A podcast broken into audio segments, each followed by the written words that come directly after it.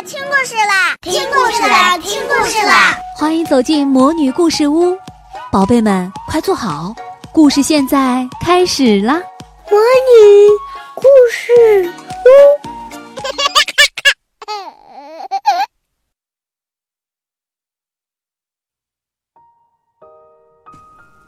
小朋友们好，今天就是圣诞节了，那真的有圣诞老人吗？我们一起来听听十二月份的故事。真的有圣诞老人吗？在故事里来找找答案吧。我的这个秘密藏在一个故事里，这个故事的名字叫《极地特快》。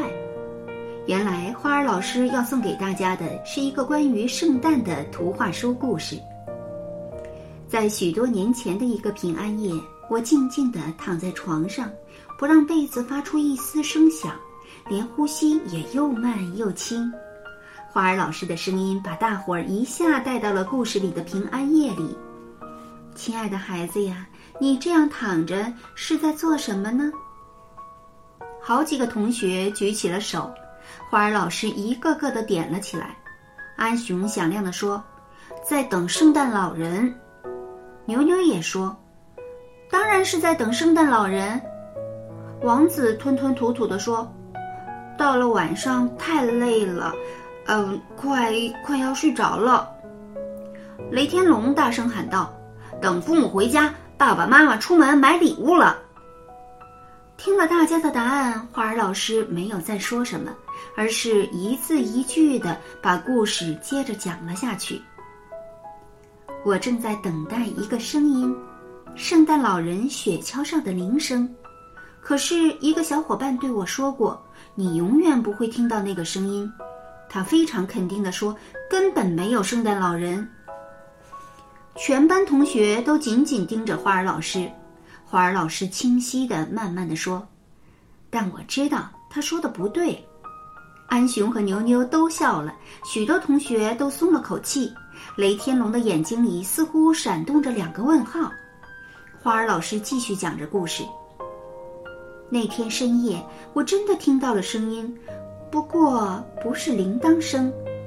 原来来到门口的是一列火车，这是一列开往北极的极地特快。这个相信圣诞老人的男孩克劳斯走出家门，赶紧上了车。车上坐满了和克劳斯一样穿着睡衣的孩子，大家一起唱圣诞歌，吃糖果，喝热可可。极地特快，穿过寂静的密林，翻越一座座高山，越过丘陵，通过一片荒芜的冰原，到了北极。这里已经是一座大城市，到处都是制造圣诞玩具的工厂。圣诞老人要从极地特快的孩子中选出一位，接受他今年送出的第一份圣诞礼物。孩子们都被带到了北极的市中心广场上。克劳斯被选中成为收礼物的孩子，他选择了圣诞老人雪橇上的银铃。圣诞老人拥抱了他一下，真的从雪橇上剪下银铃送给了他。克劳斯真是开心极了。午夜的钟声敲响了，圣诞老人在欢呼声中驾驶雪橇，带着礼物飞走了。克劳斯也回到了极地特快上，其他孩子都想看看克劳斯得到的银铃。克劳斯把手伸进睡衣口袋，却摸到了一个洞。他把银铃弄丢了。银铃丢了，克劳斯的心都要碎了。可火车已经开动了，孩子们踏上回家的路。深夜，克劳斯回到了家，极地特快就开走了。圣诞节的早上，克劳斯全家照例开始拆礼物。可是拆完所有礼物后，克劳斯的妹妹却发现圣诞树后面还有一个小盒子，盒子上写着克劳斯的名字，里面装着那个银铃，还有一张纸条，上面写着：“我在雪橇的座位上发现了这个银铃，别忘了把口袋上的洞补好。”署名是圣诞老人。克劳斯摇了摇银铃，他和妹妹都听到了一阵极为美妙的铃声。可是克劳斯的爸爸和妈妈却什么都没有听到。克劳斯的小伙伴们在小的时候基本都能听到银铃声，随着岁月的流逝，他们渐渐听不到了。某一年的圣诞节，就连克劳斯的妹妹也发现，她再也听不到这甜美的银铃声了。花儿老师讲到这里停住了，他的目光注视着每一位同学，表情很平静，但眼睛亮闪闪的。牛牛忍不住催问：“老师，后来呢？克劳斯也听不见了吗？”花儿老师浅浅的笑了一下，轻轻的吸了口气，慢慢念出了这本书的最后一句话。而我，虽然已经长大了，但银铃依旧会在我的耳边响起，它会为所有真正相信它的人而响起。故事讲完了。牛牛猛地一下站起身来，激动地说：“老师，礼物，我的礼物！”牛牛高高的举起手中的一个红色的小纸袋，那是他用皱纹纸亲手粘的小纸袋。花儿老师有点惊讶，问：“怎么了？”牛牛一直高举着纸袋，跑到了花儿老师面前。可是，在他把纸袋递给花儿老师的时候，他又改变了主意，他缩回了手。回头看了看安雄，说：“啊，不，这是我送给安雄的礼物。花儿老师，我等会儿再送给你。”说完，牛牛又跑回到座位上。牛牛一贯有点毛手毛脚的，大伙儿也习惯了。再说，大伙儿的兴趣还集中在花儿老师的故事里，还在想着圣诞老人的银铃，也就没再留意牛牛。于是，花儿老师继续说道。在一百一十五年以前，有个八岁的小女孩叫帕吉尼亚，她写信给记者先生，询问这个世界上是不是真的有圣诞老人。全体记者一起给她回了一封长长的信，说：“圣诞老人是有的，这绝不是谎话。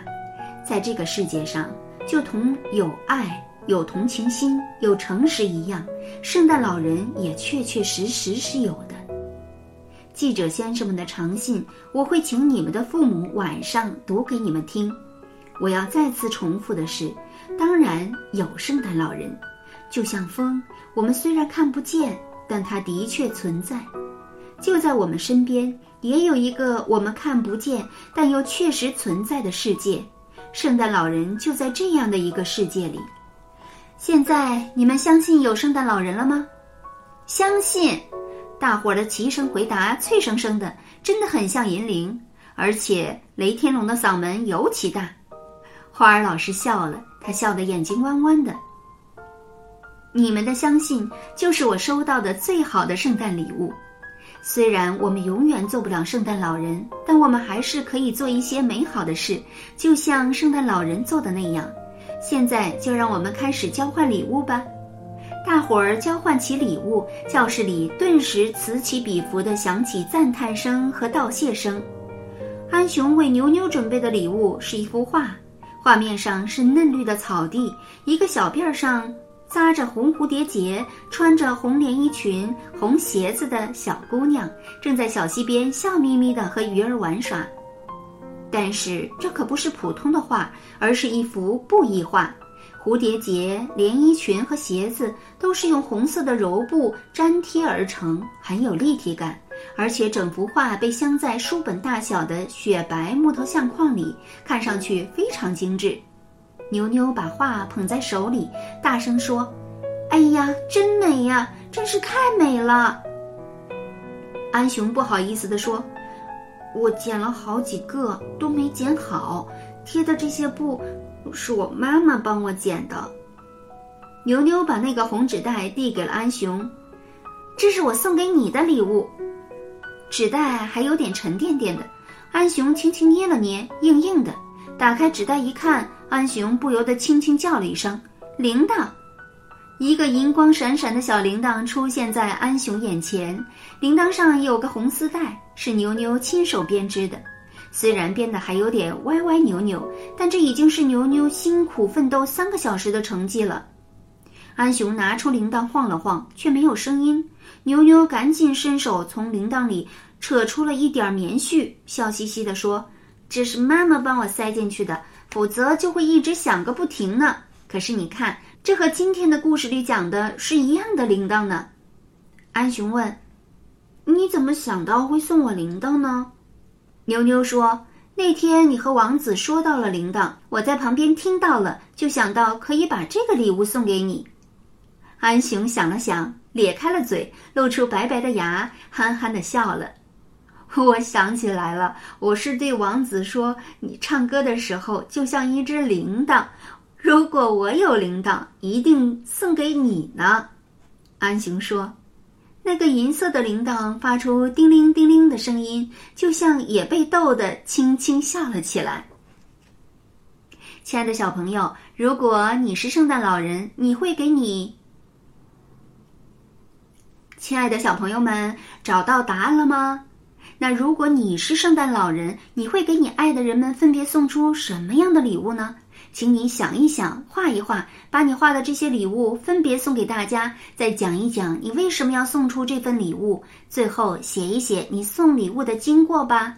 相信这份特别的礼物一定会给大家带去许许多多的温暖和幸福。好了，小朋友们，圣诞快乐！亲爱的小宝贝们，今天的故事就讲到这儿了。想听更多的好故事，欢迎你在微信公众号上搜索“魔女故事屋”，加关注来和我们做朋友。这里有更多的好故事等着你哦，我们下期再见。